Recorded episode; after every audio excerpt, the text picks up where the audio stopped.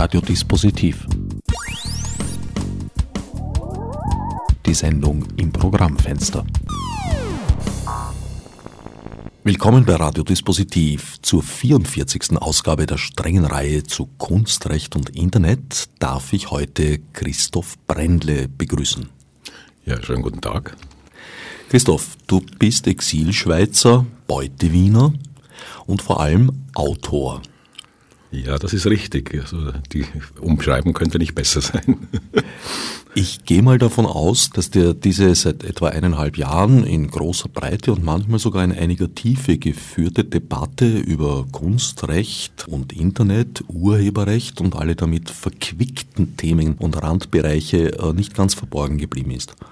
Das ist richtig, verborgen bleiben kann sie nicht. Ähm, allerdings muss ich dazu gleich sagen, dass sie mich erstaunlich kalt gelassen hat, diese ganze Debatte. Ich habe mich auch nicht wirklich involviert in die Diskussion, größtenteils äh, in, eher in privaten Gesprächen ab und zu mal. Ähm, aber es ist ein Thema, das so äh, es ist im Raum, es wird diskutiert und debattiert und trotzdem, ähm, wie soll ich sagen, greift oder ergreift es mich als, als äh, Autor nicht so wirklich. Obwohl eigentlich, müsste man meinen, deine gesamte Existenz da auf dem Spiel und zur Disposition steht. Ja, das ist eben die große Frage, die ich mir immer wieder stelle. Ähm, ich muss vielleicht vorab ich habe in diesen, äh, gerade in den Urheberrechtsfragen, keine klare Position. Äh, ich habe eine eher verschwommene und verwaschene Position und zwar einfach deshalb, weil ich selber nicht so ganz genau weiß, äh, wohin das Ganze steuern soll. Ähm, äh, auf, auf der, sagen wir mal, Ebene der Gegenwart und der Vergangenheit kann ich dazu nur sagen, jein, es betrifft mich als Autor was meine finanzielle Existenz betrifft, eigentlich erstaunlich wenig. Und zwar deshalb, weil es mir erstaunlich wenig bringt. Du bist also mit dem vorhandenen System nicht unbedingt zufrieden. Ich bin weder zufrieden noch unzufrieden, sondern ich, ich, ich beobachte das System, ich sehe, dass es gewisse Vorteile hat, ich sehe, dass es aber, äh, so wie es jetzt konstruiert ist, für einen Autor, wie ich es bin, so wahnsinnig viel auch nicht bringt. Äh, also quasi der Sinn des Systems erschließt sich nur teilweise und nicht in seiner ganzen äh, Bandbreite, ähm, was äh, natürlich mit verschiedenen anderen Gesichtspunkten zusammenhängt, dass nämlich als Autor es von seinen Werken zu leben an und für sich eine ganz, ganz schwierige, eine geradezu hochdramatische Geschichte ist. Ähm, wenn ich da vielleicht ein Beispiel sagen darf, wenn ich ein Buch publiziere, ich habe in 26 Jahren, die ich inzwischen in Wien lebe, habe ich äh, ungefähr ein Dutzend Bücher veröffentlicht. Ähm, wenn ich ein Buch publiziere über einen Verlag, kriege ich 10 Prozent des Verkaufspreises. Ein Buch verkauft sich, äh, sagen wir, ein Roman verkauft sich für plus minus 20 Euro. Das heißt, ich kriege 2 Euro pro verkauftem Buch. Jetzt kann sich jeder mal ausrechnen, wie viele Bücher ich in der Theorie verkaufen müsste, um auch nur eine einzige Monatsmiete bezahlen zu können. Äh, es geht sich einfach hinten und vorne nicht aus. Ähm, was nun die Urheberrechtsabgaben betrifft, ähm, sind das zu den bereits mir hingeworfenen Brosamen noch ein paar weitere Brosamen, die einfach hinten und vorne nicht ausreichen. Äh, die Situation des Autors ist generell äh, absolut deplorabel. Äh, wobei ich jetzt hier überhaupt nicht in irgendwie eine, eine, in eine Jammerstimmung oder sowas verfallen möchte. Äh, ich weiß, dass es so ist, ich bin daran gewöhnt und ich lebe sehr gut damit.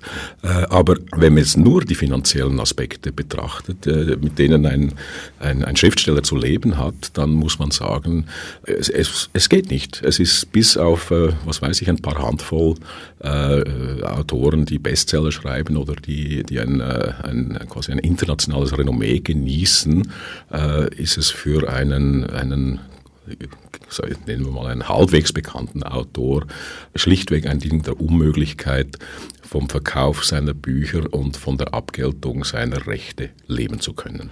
Mit Urheberrechtsabgabe meinst du jetzt vor allem die Lehrmedienabgabe, die die Verwertungsgesellschaften einnehmen? Ich meine den, den, ganzen Mix, den sich die Urheberrechtsgesellschaften irgendwie zusammengebraut haben. Äh, ich selber bin nicht bei einer österreichischen, sondern bei der Schweizer Urheberrechtsgesellschaft, bei der Proliteris äh, organisiert. Ich kriege seit Jahren, seit vielen Jahren einmal im Jahr eine nette kleine Überweisung, die macht ungefähr, hat sich nie groß geändert, ob ich jetzt ein oder zwei oder fünf oder zehn Bücher äh, publiziert habe. Die macht immer ungefähr 220 Euro im Jahr aus. Ähm, ja, damit kann ich was kann ich, was machen mit 220 Euro? Da kann man schon ein bisschen was machen, aber wahnsinnig viel kann man damit nicht machen. Ich bin mir auch nicht ganz klar, wie, der, wie, die, wie, die, wie die Ausschüttungen laufen und funktionieren, weil, wie gesagt, äh, es ist eine relativ stabile Summe, die ich kriege, die gar nicht so unmittelbar mit dem Volumen meines Werkes zusammenzuhängen scheint. Also es ist dir nicht ganz transparent, wie die Schlüssel zur Verteilung dieser Gelder. Es ist mir nicht so ganz transparent, wobei natürlich die Urheberrechtsgesellschaft sagen könnte, ja, dann informier dich halt. Äh, ich habe mich jetzt auch nie so wirklich schlau gemacht, äh, wie viele Promille ich äh, von, von welchen Prozenten kriege, ja.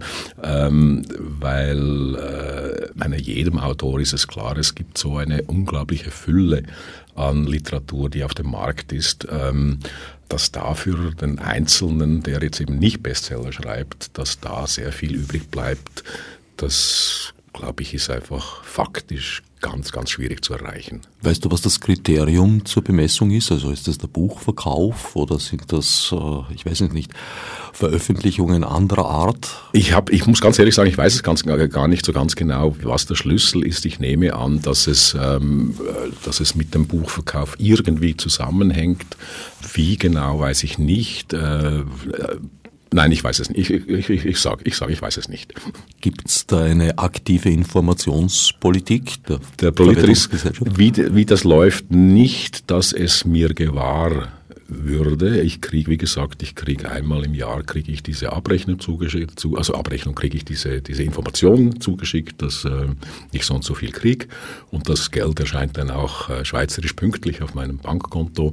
Äh, also da habe ich gar nichts dagegen einzuwenden. Die machen ihre Arbeit sicher ganz ordentlich. Aber was jetzt der Schlüssel ist und wieso ich genau diese Summe kriege, das, das kann ich nicht sagen. Ich glaube, 10 Prozent, da bist du gar nicht so schlecht gestellt.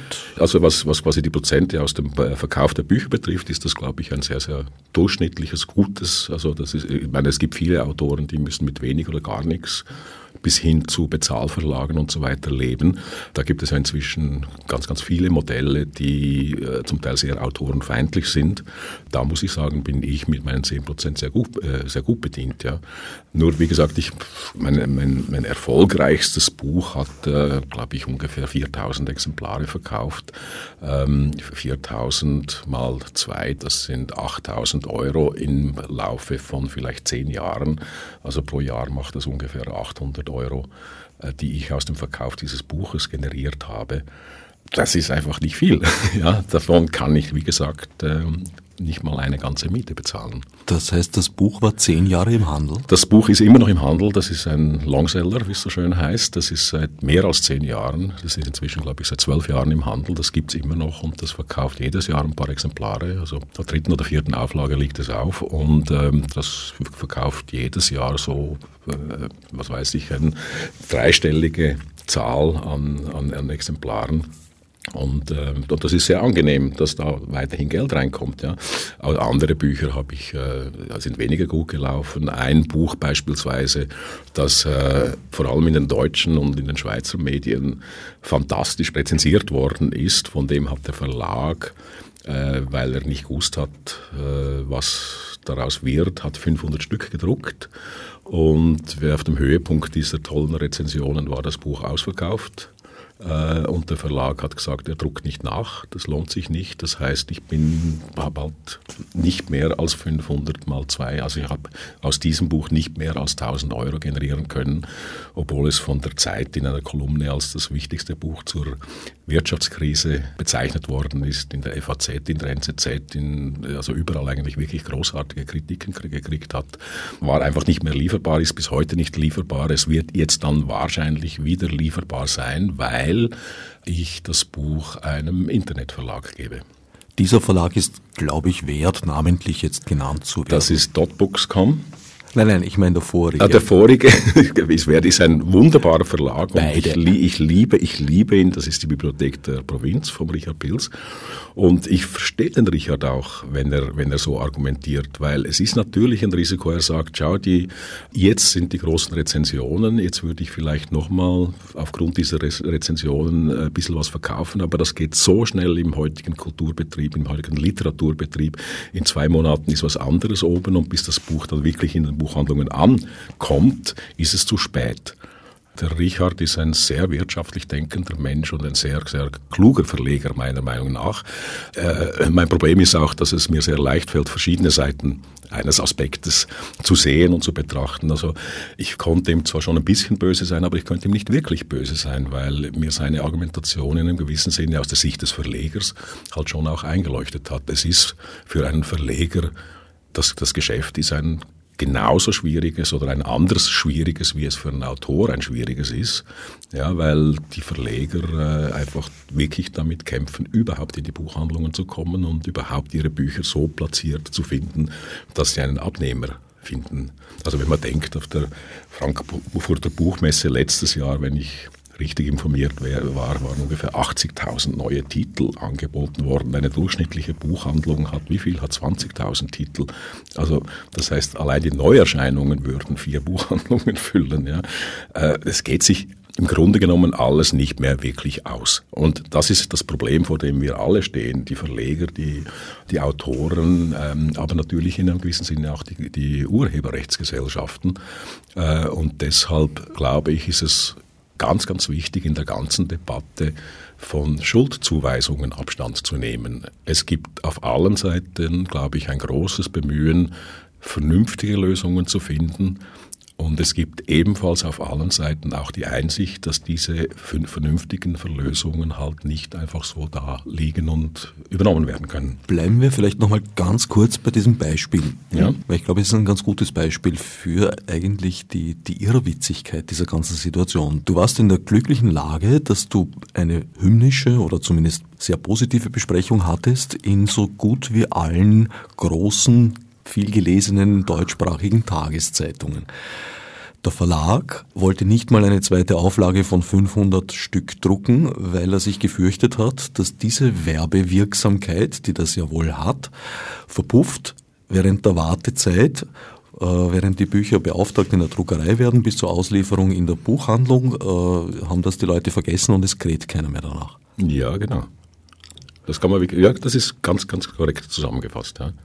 Und das, ich glaube, das stimmt auch. Und dazu kommt noch ein anderer Aspekt, der ähm, auch sehr interessant ist. Ähm, das haben wir kürzlich mit einem Verleger eines österreichischen Verlages geredet. Ich will jetzt hier keinen Namen nennen, ähm, der mir gesagt hat, sie haben zum ersten Mal einen wirklichen Bestseller ähm, Sie machen seit 10 oder 15 Jahren Literatur und zum ersten Mal haben Sie einen wirklichen Bestseller. Und dieser Bestseller ist nicht entstanden, weil das Buch eben in diesen äh, renommierten großen Zeitungen besprochen worden ist, sondern weil dieses Buch äh, vor allem in Frauenzeitschriften empfohlen worden ist ähm, und weil natürlich ein großer Teil der belletristischen Leserschaft tatsächlich Frauen sind, ist das inzwischen wahrscheinlich fast das interessantere Medium, um äh, Informationen über Literatur zu transportieren, als das klassische Feuilleton der großen klassischen Zeitungen. Ja. Ich glaube, jetzt sollten wir kurz sagen, in was für einem Genre du dich da bewegst als Autor. Ich sage immer, wenn ich das gefragt werde, ich mache alles außer Gedichte. Ich schreibe Romane, ich schreibe Theaterstücke, ich schreibe Reportagen, äh, ich schreibe Kurzgeschichten und ich schreibe Essays. Aufs Theater werden wir vielleicht noch kurz etwas später eingehen. Ja. Du hast gesagt, eines deiner Bücher ist bereits seit zehn Jahren erhältlich. Auch damit befindest du dich in meiner Wahrnehmung zumindest in einer äußerst privilegierten Position. In meinem Erleben ist es eigentlich zumeist so, wenn ich in eine Buchhandlung gehe, mir ein Buch kaufe und es mir gefällt und ich in Erwägung ziehe, es zu verschenken, tue ich eigentlich gut daran, gleich fünf, sechs Exemplare davon zu kaufen, weil in aller Regel ist es ein halbes Jahr später nur noch mit Mühe oder vielleicht gar nicht mehr erhältlich. Ja, das ist richtig. Das ist, ähm, wie gesagt, man braucht natürlich im Leben auch immer eine Portion Glück. Ähm, dieses eine Buch erscheint in einer Reihe und diese Reihe wird quasi ständig erweitert und vervollständigt.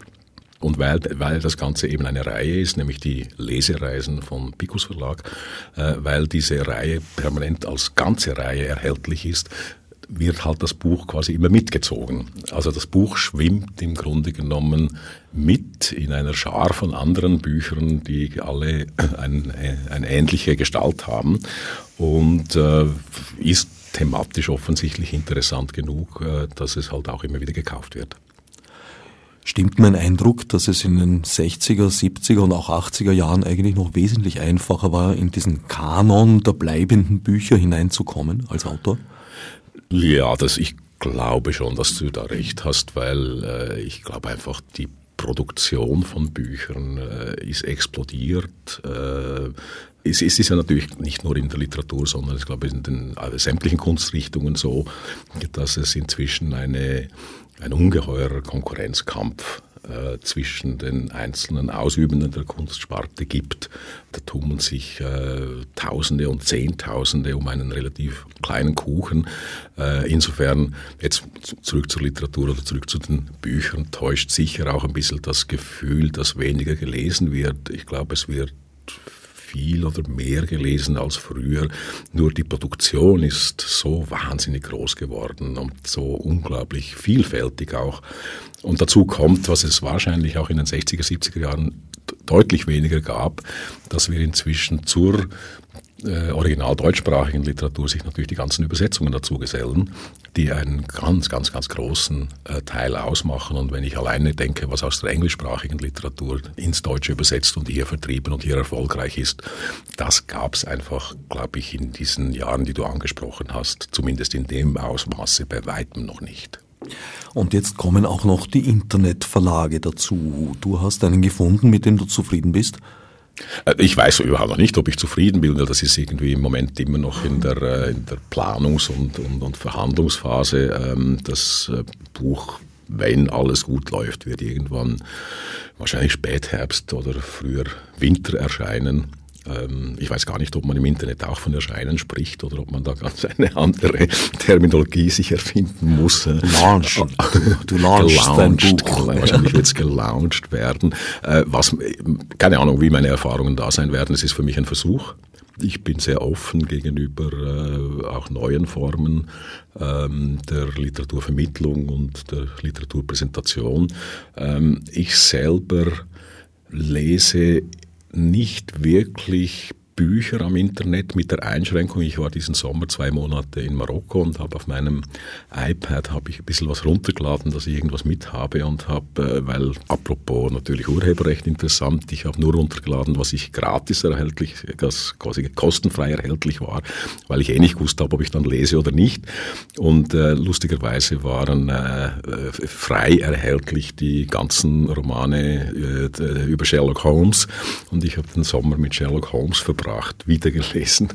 Ähm, und ich habe viel gelesen, ja. Ich habe also die, also sicher drei, vier Bücher äh, auf dem iPad gelesen und fand es eigentlich sehr angenehm. Also wie gesagt, ich glaube schon, dass das elektronische Lesegerät eine große Zukunft haben wird und dass insofern das Internet und die Internetverlage und der ganze Büchervertrieb über Internet an Bedeutung enorm gewinnen wird in Zukunft. Ich glaube nicht, dass es die ganze Zukunft ist. Das Buch selber wird nicht untergehen, aber es ist ein großer Teil der Zukunft.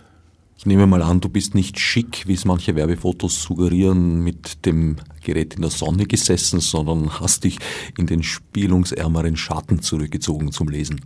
Ja, ja, ich, ich, ich bin überhaupt nicht einer, der gerne in der Sonne liegt. Ähm, ich habe am Abend gelesen, ich habe, äh, im Bett kann man das sehr angenehm lesen. Es war, war irgendwie, ich habe einfach da gelesen, wo es ging. Und ähm, das hat sehr gut funktioniert. Ja das haptische Papiererlebnis ist dir nicht abgegangen? Ja, ich bin erstens mal bin ich nicht so ein wahnsinniger Purist und zweitens ich habe ja nicht, ich muss ja nicht darauf verzichten. Es gibt es ja trotzdem noch. Es ist ja nicht ein Entweder-Oder, sondern es ist ein Entweder-Und. Und das ist, das ist ja das Spannende, dass wir, dass wir Möglichkeiten haben. Ähm, und ich habe ja natürlich auch äh, Bücher, die noch traditionell aus Papier bestanden, gelesen, was weiß ich, ein halbes Dutzend oder ein Dutzend in dieser Zeit. Äh, es war einfach, es war eine angenehme Ergänzung des bereits bestehenden Angebotes und ich habe gewisse Sachen nachgelesen oder gelesen, die hätte ich nicht mitgenommen oder hätte ich auch nicht gekauft, ja, weil Sherlock Holmes, das kennt man alles, das hat man irgendwie vor 20, 30 Jahren, habe ich das alles schon gelesen. Äh, aber das wieder einfach so zur Entspannung im Urlaub nochmal zu lesen, das war unglaublich nett, ja. Und, ähm, und äh, was aber, wie gesagt, was ich nicht gemacht hätte, wenn ich jetzt diese Form nicht gehabt hätte. Oder es ist ja so ein bisschen ähnlich, wie wenn man rumreist und man kommt in irgendein Hotel und in diesem Hotel gibt es einen seltsamen Bücher, Bücherschrank, wo man sich irgendwie daraus bedienen kann. Da stehen ja auch zum Teil absurde Sachen drin und man nimmt halt irgendetwas, was einem gerade anspringt und schmökert drin, liest drin. Ein bisschen so ist, ist mir das vorgekommen. Ich glaube, mit Sherlock Holmes warst du sowieso auf der sicheren Seite, ohne jetzt die Lebensdaten von Conan Doyle Doyle im Kopf zu haben. Ich glaube, er ist schon länger als 70 Jahre tot. Insofern hast du das völlig legal gelesen und musst nicht fürchten, dass jetzt bei Verlassen des Studios die Handschellen klicken. Genau, das musste ich absolut nicht befürchten, ja. Und äh, muss ich auch jetzt nicht befürchten. Äh, wobei, wie gesagt, das, ähm, diese, diese Download-Geschichten, die werden sicher dann eine Zukunft haben, wenn sie sich preislich vom Buch unterscheiden. Äh, ich muss dazu sagen, wir haben vor einiger Zeit das Vergnügen gehabt, äh, bei einem äh, EUXXL-Forum ein Panel zu leiten über Urheberrecht und Literatur. Und das war sehr, sehr spannend eigentlich, und zwar vor allem deshalb spannend, weil im Gegensatz zur Musik und im Gegensatz zu Film zu diesen beiden Panels, wo offensichtlich die Fetzen geflogen sind und es anscheinend beinahe zu Schlägereien gekommen ist, das Literaturpanel, wo es sehr unterschiedliche äh, Positionen gab, von komplett weg mit dem Urheberrecht bis hin, das Urheberrecht muss bleiben, wie es ist, die ganze Debatte extrem amikal abgelaufen ist und man sich irgendwie, ich habe irgendwie das Gefühl gehabt, in der Literatur und im, in, in der ganzen Buchhandelsverleger äh, etc. Szene herrscht eine sehr schöne Zuversicht, dass man das Kind schon schaukeln wird und dass man die äh, Situation schon irgendwie lösen und in den Griff kriegen wird. Ein Punkt, der relativ klar war, äh, die an diesem Panel besprochen worden ist von, glaube ich, fast allen Seiten, war, dass das Buch, äh, das Internetbuch, also das downzulaudende Buch, dann eine Chance hat, wenn es sich preislich deutlich vom gedruckten Buch unterscheidet. Äh, also wenn es quasi nur, wie das jetzt, glaube ich, viele Verlage noch machen, um zwei Euro billiger angeboten wird äh, als ein gedrucktes Buch, dann wird das sehr schwierig sein. Wenn es aber äh, nur ein Drittel oder ein Viertel kostet von einem gedruckten Buch, dann hat das Internetbuch eine große Chance. Das war so, glaube ich, der Konsens, der auf diesem Panel herausgekommen ist. Es unterscheidet sich halt von den gedruckten Exemplaren, die halt als physische Einzelstücke dann vorliegen, durch die völlig anderen Verteilungsmöglichkeiten. Äh, das sind ja nicht, also die Verteilungsmöglichkeiten, die ganzen Kosten, die für ein Buch entstehen, sind anders. Ähm, die Lagermöglichkeiten sind anders. Ich meine, das Problem, was ja, glaube ich, durchaus viele Leute haben, ist, dass ihre Bücherwände füllen sich und füllen sich und werden immer voller und werden immer voller und irgendwann äh, hat man das Gefühl, man muss irgendwie schauen, dass die Kinder bald erwachsen werden und ausziehen, damit man die Kinderzimmer in Bibliotheken umwandeln kann. Also es ist ja, es ist ja das Besitzen, das Horten, das Sammeln von Büchern ist ja, ist ja eine, ein endloser Prozess, der tatsächlich sehr.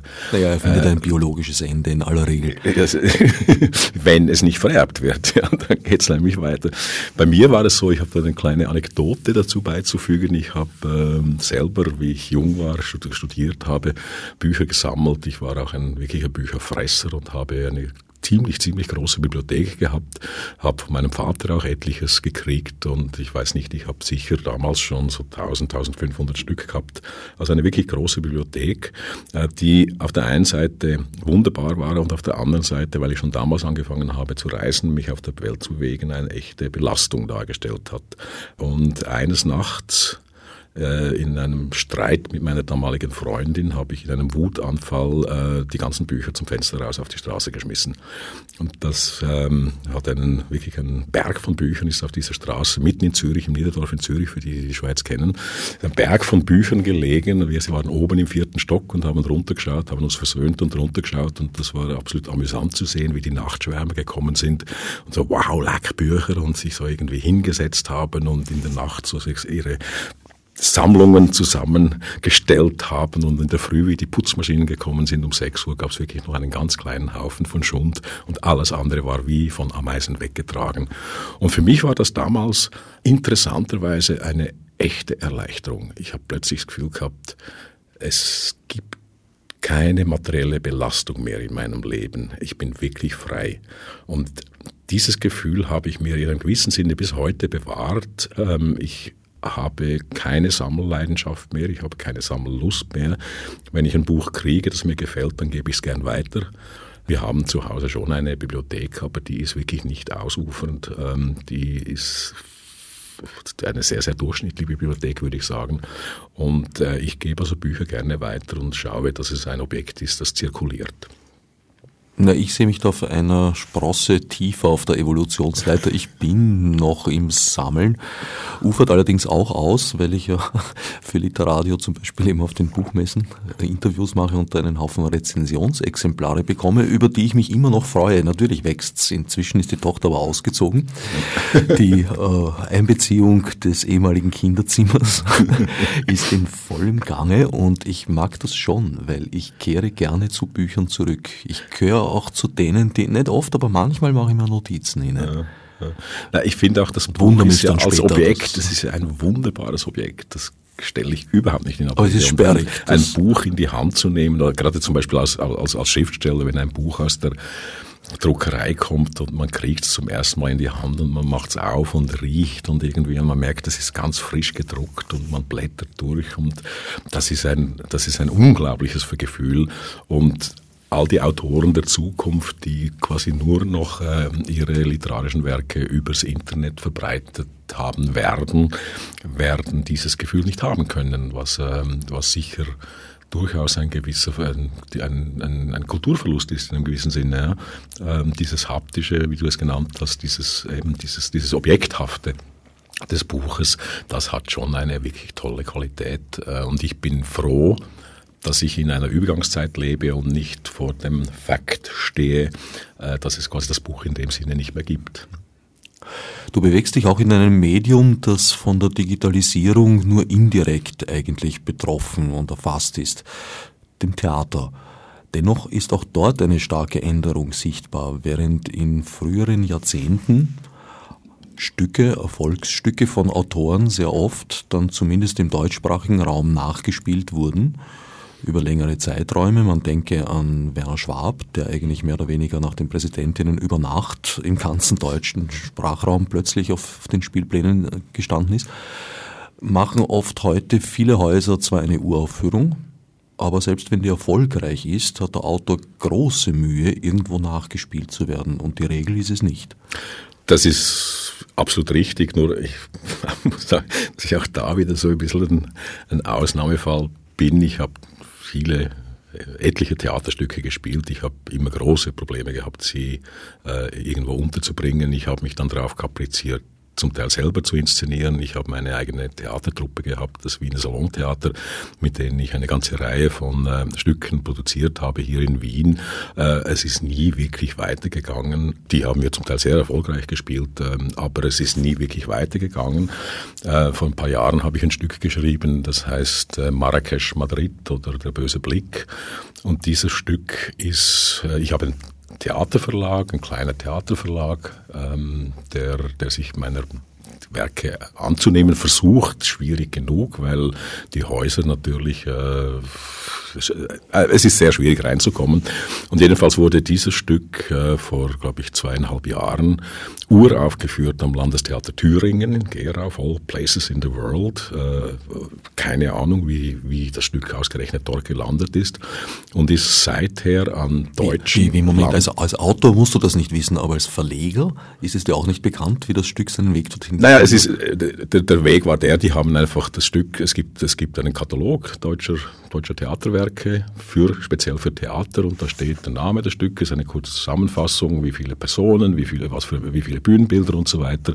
Und natürlich schauen die Theaterstücke sehr stark nach ihren Bedürfnissen und offensichtlich hat das Landestheater Thüringen ein Stück für zwei Männer mit nur einem Bühnenbild gesucht und haben äh, quasi dann das per Computer, offensichtlich kann man das generieren und sind dann auf eine Auswahl von noch 20, 25 Stücken, die uraufgeführt werden konnten, gestoßen und haben die halt gelesen, haben die, haben die Manuskripte angefordert, haben die gelesen und haben sich für mein Stück entschieden. Äh, dieses Stück ist inzwischen äh, nachgespielt und neu inszeniert worden an inzwischen fünf Landestheatern in, äh, in Deutschland, ist auf einem Festival vertreten gewesen vor kurzem, ähm, macht irgendwie einen seltsamen Lauf durch deutsche Landestheater, den ich mir selber gar nicht so wirklich erklären kann. Ist in Österreich noch nie gespielt worden, ist in der Schweiz noch nie gespielt worden, aber in Deutschland scheint das irgendwie ganz gut zu laufen ja, und wird immer wieder nachgespielt, ist für einen Autor Tor. Ein wirklich tolles Gefühl. Ich war bei der Premiere natürlich in Gera. Und es ist ein, glaube ich, nur vier Monate später ist es am Landestheater in Coburg zum zweiten Mal inszeniert worden. Und dort war ich dann auch bei der Premiere. Und so sein eigenes Stück, so richtig back-to-back, back zweimal inszeniert zu sehen mit unterschiedlichen Schauspielern und von einem anderen Regisseur irgendwie auch interpretiert, das ist schon ein, ein wirklich, wirklich tolles Gefühl. Äh, weil das Theater meiner Meinung nach lebt ja natürlich davon, dass man selber einen Text sich im Kopf vorstellt, sich eine Situation vorstellt und das dann plötzlich in, der, in, die Wirklichkeit übertragen wird. Und wie diese Übertragung funktioniert, ähm, das hat mir wirklich sehr gut gefallen, muss ich sagen. Also du befindest dich auch hier in einer durchaus privilegierten Situation. Ja, ja, ja, ja, kann man schon sagen. Wie sieht das, du verzeihst die triviale Frage, aber darum geht's ja letztlich auch in dieser Sendereihe, wie sieht das mit der finanziellen Vergütung aus in diesem Fall? Die finanzielle Vergütung ist auch da, auch in diesem Fall, so im Bereich von äh, Weißbrot, Brosamen. Das sind, äh, die Theater unterscheiden ja äh, Häuser bis 50 Plätze, Häuser bis 100 Plätze, Häuser ab 100 Plätze und je nachdem, wie viele Plätze das Haus hat, muss es entsprechend ähm, abgelten an den Verlag. Die Häuser, die es bis jetzt gespielt haben, waren alles äh, quasi die eher Kleintheater oder die, die Zweitbühnen dieser Häuser äh, mit äh, Häuser mit 100 Plätzen oder bis 100 Plätze. Davon kriegt der äh, Theaterverlag einen bestimmten Anteil, ich kriege einen Anteil. Das bewegt sich dann letztendlich jedes Mal für eine Aufführungsperiode von, sagen wir mal, fünf, sechs Vorstellungen, auch im dreistelligen Eurobereich obwohl du den Verlags- und den Autorenanteil einstreifen kannst. Nein, der Verlagsautoren streicht natürlich der Verlag ein. Ja, aber der Verlag bist du selber. Nein, nein, nein, das ist ein, das ist ein Theaterverlag. Das, das war noch nicht im eigenen Verlag. Nein, nein das, das, ich habe keinen eigenen Verlag. Ich habe nur eine eigene Theatertruppe. Ich habe vorher verstanden, du hast einen eigenen Theaterverlag auch gegründet. Nein, einen Theaterverlag habe ich nicht gegründet. Nein, ich habe eine eigene Theatertruppe mitbegründet oder gegründet und meine Stücke, die gehen aber immer auch an diesen Theaterverlag. Das ist ein Verstehe, ein Missverständnis meinerseits. Ich entschuldige mich für den Fall, dass es mir nicht gelingen sollte, das beim Schnitt zu reparieren. also auch hier nagt man eigentlich als Autor, als Autorin in den meisten Fällen schnell am Hungertuch. Trotzdem hast du im ersten Drittel dieses Gesprächs gemeint, du würdest gut damit leben. Ja, ich lebe aus zwei oder vielleicht sogar drei Gründen äh, damit gut. Der erste und der aller, allerwichtigste Grund ist, ich habe mich immer, immer, immer äh, daran gehalten, dass ich mir, mit äh, relativ geringen finanziellen Mitteln leben kann.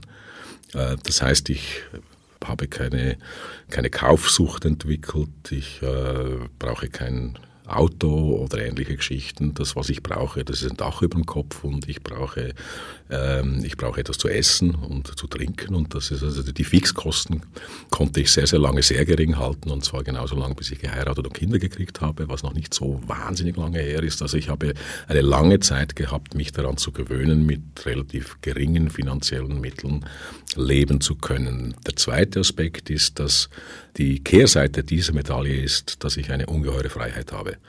Äh, und diese Freiheit ist mir wirklich unendlich viel mehr wert als alles Geld dieser Welt.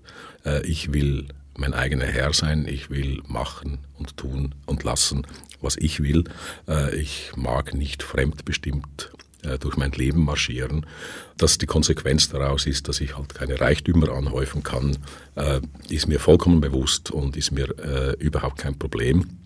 Der dritte Aspekt ist, dass man natürlich als Künstler, gerade als ein Künstler, der sich mit äh, Sprache und mit Literatur beschäftigt, äh, auch Modelle entwickeln muss, die zusätzliche Einkommen generieren, die irgendwie artverwandt sind. Also ich habe zum Beispiel das große Glück gehabt, dass ich viele, viele, viele, viele Jahre lang für die Neue Zürcher Zeitung große Reportagen schreiben konnte. Damals gab es das noch, das gibt es leider inzwischen nicht mehr. Dieses, ähm, diesen, diesen Bund quasi in der Zeitung gibt es nicht mehr.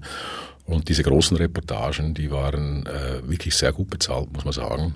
Äh, und das hat ein irrsinniges Vergnügen gemacht, weil die, die Redakteurin dieser, äh, dieser Beilage einen sehr großen literarischen Anspruch gestellt hat an ihre Mitarbeiter, die sie gehabt hat, also an die äh, Contributing-Autoren. Äh, und das war für mich erstens mal eine sehr gute Einkommensquelle und zweitens auch eine echte, eine echte Sprachschule äh, weil die war in ihren Beurteilungen knallhart und hat mir das Zeugs, wenn sie ihr nicht getaugt hat, wenn sie gemerkt hat, da schwindle ich, da versuche ich irgendetwas zu sagen, ohne dass ich es genau durchgedacht habe, hat sie mir gnadenlos zurückgehaut. Und das war eine Möglichkeit, äh, so vielleicht zwei Reportagen pro Jahr zu schreiben. Die haben mir mehr oder weniger die Jahresmiete finanziert. Und äh, so habe ich immer wieder Sachen gemacht, die zwar auf der einen Seite durchaus mit Schreiben zu tun hatten, die aber jetzt nicht unbedingt das, äh, mein belletristisches Kerngeschäft betroffen haben. Äh, ich habe Veranstaltungen organisiert, ähm, ich habe zwischendurch auch mal unterrichtet, ähm, ich habe ganz, ganz verschiedene Sachen gemacht. Ähm, also man lernt, glaube ich, als freier Autor, sich ein Einkommen zusammenzustückeln. Ich habe nie wirklich von Förderungen leben können. Das hängt sicher unter anderem auch damit zusammen, dass ich als Schweizer, der in Wien lebt, halt nicht immer oder selten in die erste Wahl gerate, ähm, weil es genug Österreicher gibt, die ebenfalls Anspruch haben und die es auch durchaus verdienen, gefördert zu werden.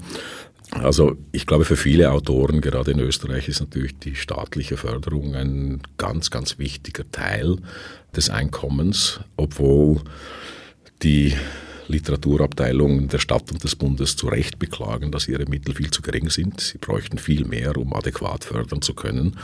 Ähm, die Förderungen stoßen bei Autoren, Autorinnen allerdings auch nicht immer auf große Begeisterung. Gerhard Ruiz zum Beispiel meint, das sei eigentlich ein Almosensystem. Ja, es, es hat schon Aspekte eines Almosensystems, weil einfach diese Fördertöpfe viel zu gering dotiert sind. Das ist ein politischer Entscheid, äh, wie viel man für Literatur ausgeben will. Ja? Und die Leute, die diesen Topf zu verwalten haben, versuchen mit Garantie ihr Bestes, das einigermaßen fair und einigermaßen gerecht zu machen oder so gerecht und so fair wie nur irgendwie möglich zu machen. Nur wenn die Mittel einfach so extrem beschränkt sind, dass du nicht mehr geben kannst, weil nicht mehr vorhanden ist, dann was macht man? Entweder man gibt alles einem oder man verteilt es auf viele und dann kriegt jeder nur ein bisschen.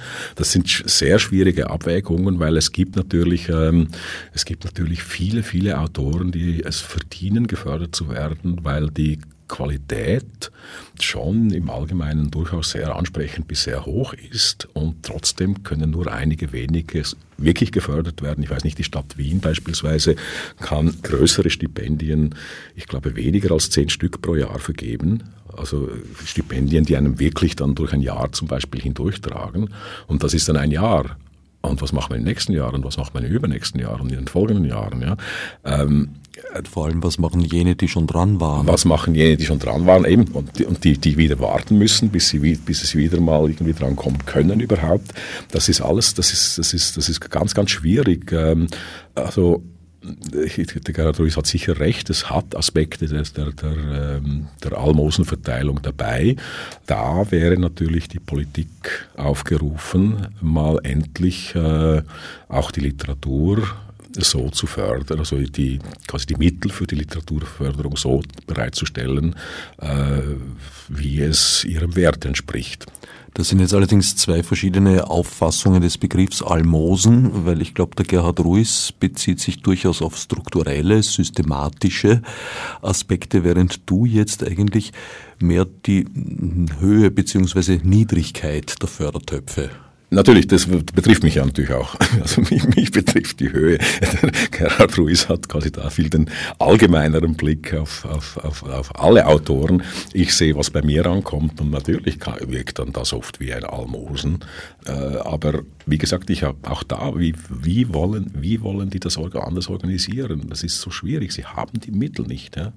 Also äh, die Literaturabteilung der MA7, äh, ich glaube, die würde mit unglaublicher Freude großzügiger und größer fördern.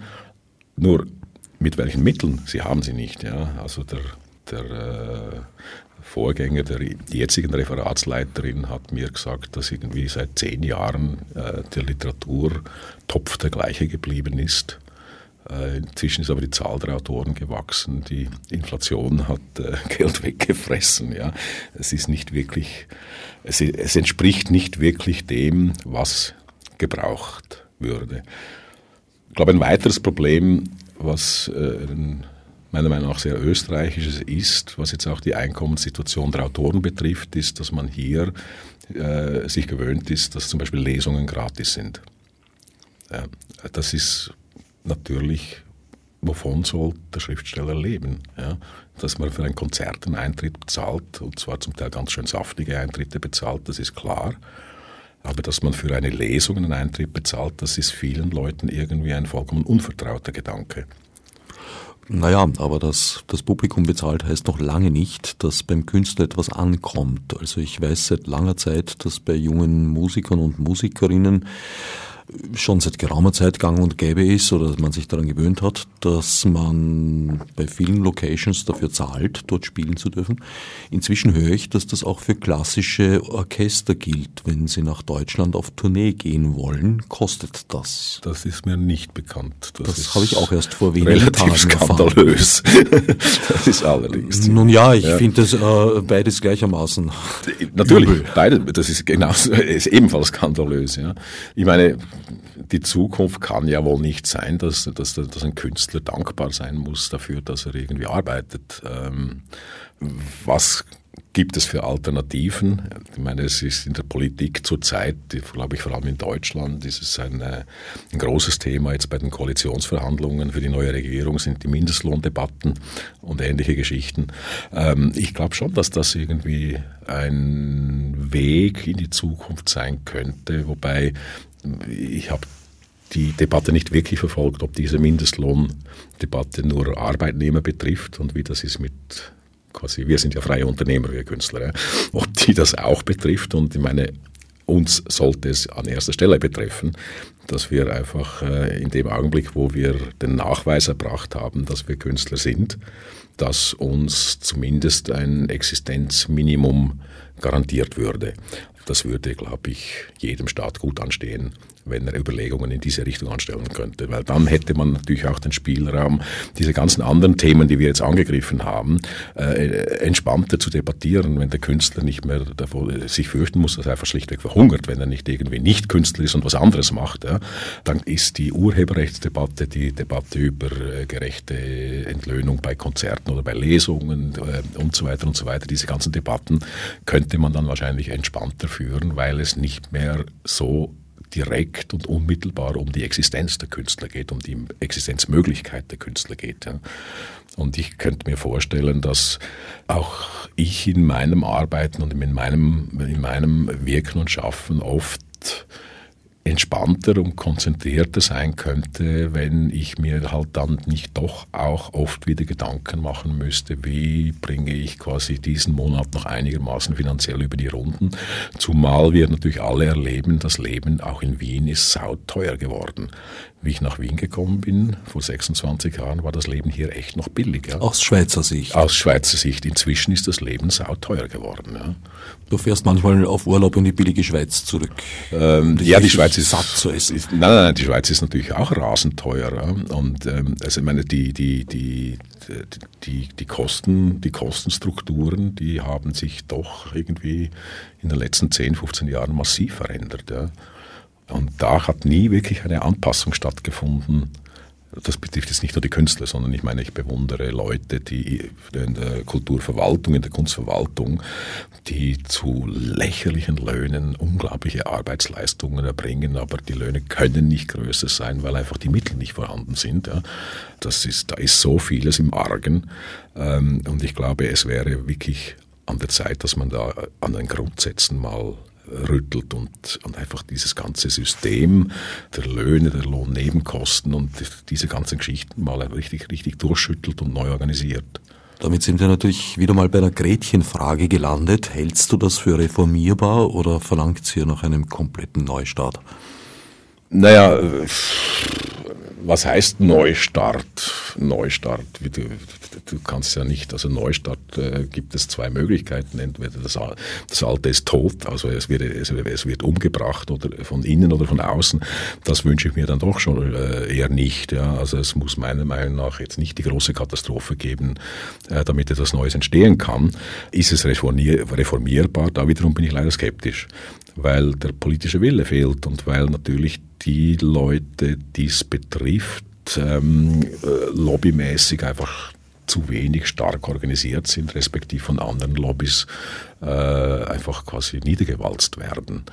Ich, meine, ich will jetzt gar nicht in diese alten Debatten einsteigen, wie viel Geld für die Rettung von irgendwelchen Großkonglomeraten zur Verfügung steht und wie viel Geld für anderes zur Verfügung steht. Aber äh, eine Reform ist schwierig, undenkbar ist sie nicht, aber ich glaube, bevor sie wirklich in Kraft gesetzt wird, muss schon noch einiges geschehen. Also die Situation muss sich wahrscheinlich schon noch, die Lage muss sich verschärfen, bevor der Wille zur, zu einer echten Reform vorhanden ist. Also gerade jetzt die Wahlen, die wir hier in Österreich hatten, äh, haben ja sehr deutlich gezeigt, dieser Schuss vor den Bug, die Wellen scheinen bereits wieder ein bisschen zu verebben, ja, und man wird wahrscheinlich im mehr oder weniger gewohnten Trott weitermachen, in der Hoffnung, dass es das nächste Mal sich nochmal ausgehen könnte. Es ist alles irgendwie noch so, dass man das Gefühl hat, man kann es handeln, man kann es managen, der Druck existiert nicht wirklich, da etwas zu verändern, weil halt die meisten Leute nach wie vor in einer gewissen Bequemlichkeit leben und unterwegs sind, ja, was ja auch total okay ist. Ja, also ich bin jetzt nicht ein Anhänger, der sagt, wir müssen jetzt schauen, dass alle verarmen, damit endlich die Revolution kommt. Das ist, finde ich, vollkommen unsinniger Ansatz, abgesehen davon, dass da Revolutionen auch nicht so passieren, meiner Meinung nach. Ja. Ähm, aber ich bin nicht wirklich, ich bin nicht wirklich optimistisch, dass diese Reformen bald passieren werden. Du hast vorhin als eins deiner Standbeine den Journalismus genannt. Das ist nun eine Berufsgruppe, die absolut eigentlich ganz gut organisiert ist, auch gewerkschaftlich, sofern die Mitglieder noch in den Kollektivvertrag fallen, weil Online-Journalisten ja schon seit Beginn des Webs eigentlich sehr gerne nicht als Journalisten angemeldet werden, sondern in anderen Berufsgruppen, damit sie eben unter schlechtere Kollektivverträge fallen. Aber trotzdem handelt es sich hier um eine zumindest hochartikulationsfähige Berufsgruppe die ähnlichen Verwerfungen ausgesetzt ist. Also wer die Impressumseiten von Zeitungen beobachtet, dem wird aufgefallen sein, über längere Zeit hinweg, das ist ungefähr auf ein Drittel zusammengeschrumpft. Das andere Modell Styria behält zwar die Redaktion bei, allerdings müssen sie jetzt statt einer Zeitung drei machen, was unterm Strich dasselbe Ergebnis ergibt. Also auch dort ist eigentlich dein Standbein abhanden gekommen. Die Dinge sind in Bewegung geraten und für die Betroffenen nicht unbedingt zum Besseren. Das ist richtig, was du sagst. Ähm, es ist, ich war allerdings, ich war nie quasi als Journalist irgendwo äh, bei einer Zeitung angestellt oder sowas, sondern ich war als Autor, Produzent von Reportagen für eine Zeitung. Ich habe dann auch hier in Österreich für etliche Zeitungen kleinere Reportagen geschrieben, weil mir einfach das Medium sehr gut gefallen hat. Ähm, äh, es ist allerdings die Bezahlung in Österreich war damals schon lächerlich im Vergleich zu dem, was ich in der Schweiz gekriegt habe. Ich habe das wirklich so ein bisschen als Hobby nebenbei betrieben, ein bisschen Reisejournalismus gemacht, weil ich eh viel unterwegs war. Das Problem ist natürlich tatsächlich, dass sogar als ähm, Journalist, der jetzt nicht eine Anstellung hat, ähm, sondern der sich vielleicht zu etablieren versucht und so weiter, die Situation auch sehr prekär ist, weil die Zeilenhonorare sind gering, der Platz ist gering, ähm, man muss oft Kurzfutter abliefern, man muss sehr, sehr viel, sehr, sehr viel arbeiten, sehr, sehr viel produzieren, um einigermaßen auf einen grünen Zweig zu kommen. In den Redaktionen äh, herrscht ein großer Druck, ein sehr, sehr großer Druck. Äh, die Zeitungen selber äh, fühlen sich äh, gerade durchs Internet massiv unter Druck gesetzt, wissen sehr oft nicht, wie sie da aus dieser Situation rauskommen sollen.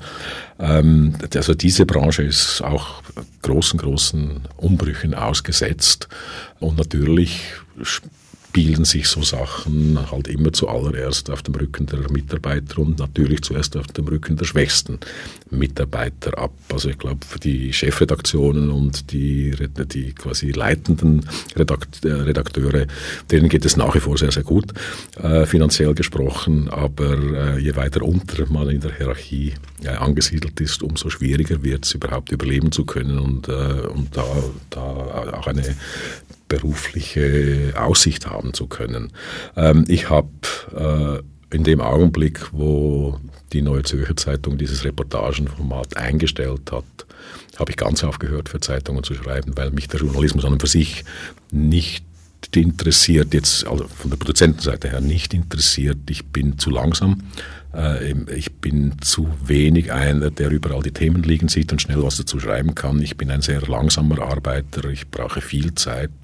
Äh, ich will einer Sache sehr auf den Grund gehen können, mich wirklich mit ihr auseinandersetzen können. Und das ist fast nicht mehr möglich, ja, weil wenn du, äh, was weiß ich, wenn du für einen Artikel 70, äh, 80 oder 100 Euro kriegst, dann kannst du dich nicht zwei Monate damit beschäftigen. Bei der NZZ habe ich unendlich viel mehr gekriegt und konnte mich tatsächlich sechs, sieben, acht Wochen lang mit einem Thema beschäftigen. Ja, und das hat sich dann finanziell immer noch ausbezahlt. Das war eine wunderbare Spielwiese und äh, ich glaube, alle Autoren, die damals äh, dort mitspielen durften auf dieser Wiese, haben dicke, dicke Tränen vergossen, wie das eingestellt worden ist. Äh, weil man angenommen hat bei der Neuen Zürcher Zeitung, dass die, die klassische Fotoreportage nicht mehr zeitgemäß sei und deshalb keinen Platz mehr braucht. Äh, und du siehst ja, wenn du dir die Medien anschaust, so die klassische Fotoreportage, die gibt es kaum noch, die auch wirklich Platz einnehmen darf. Ja, die gibt es kaum noch. Das ist eine ganz, ganz, ganz, ganz, ganz kleine Spielwiese für einige wenige Leute geworden. Ähm, was sehr, sehr schade ist, weil es ein an und für sich also ich höre heute noch Leute, die mit mir reden und sagen, sag mal, wieso gibt es das nicht? Und äh, das war so schön und das war so angenehm, mal über ein Thema äh, richtig ausführlich lesen zu können. Also ich beispielsweise habe die Zeit abonniert und das Erste, was ich in die Hand nehme, ist immer das Dossier weil das finde ich einfach toll, wenn man drei, vier Zeitungsseiten Platz hat, über irgendein Thema zu schreiben und dann auch noch gut darin zu schreiben, ja, das ist, ein, das ist eine wunderbare Sache. Insofern ist meine Geschichte mit dem Journalismus ein sehr, sehr spezieller und sehr, sehr quasi enger, äh, enger Randbereich gewesen. Ich höre eher von Freunden, wie schwierig es im Journalismus ist, ja, und ich sehe es natürlich auch wenn ich mich so wie du informiere, Impressum lese oder schaue. Die, ich, zum Beispiel, wie ich äh, angefangen habe, hat die Neue Zürcher Zeitung einen Korrektorenstab von, glaube ich, 30 Leuten gehabt. Äh, nur Korrektoren, ja, die nur geschaut haben, dass keine Fehler in der Zeitung drinstehen. Das gibt es nicht mehr. Ja. Keinen einzigen, null. Na gut, die sind inzwischen durch Computerprogramme weitgehend genau. ersetzt. Leider nähern wir uns dem Ende der Sendezeit. Äh, wenn du dir etwas wünschen dürftest, was wäre das? das ist eine lustige Frage. Ich weiß nicht, manchmal habe ich das Gefühl, ich bin wunschlos glücklich, das ist aber natürlich ein Schwachsinn. Niemand ist wunschlos glücklich. Ähm, ich glaube, jeder Autor, und ich bin da keine Ausnahme, ja, ich, natürlich wünsche ich mir, dass mein Werk die Aufmerksamkeit genießen kann die es verdient. Natürlich wünsche ich mir Erfolg, natürlich wünsche ich mir auch, dass es finanziell auf besseren Beinen stehen kann. Das sind Wünsche, die, die begleiten mich ein Leben lang und die sind sehr, sehr nett und so weiter. Aber eigentlich, wenn ich ganz, ganz ehrlich bin, wünsche ich mir, dass ich so weiterleben kann, wie ich lebe. Für dieses wunderbare Schlusswort danke ich meinem heutigen Sendungsgast Christoph Brennle. Hocne mit marbur mi munnesi. Fichni subsiduitar.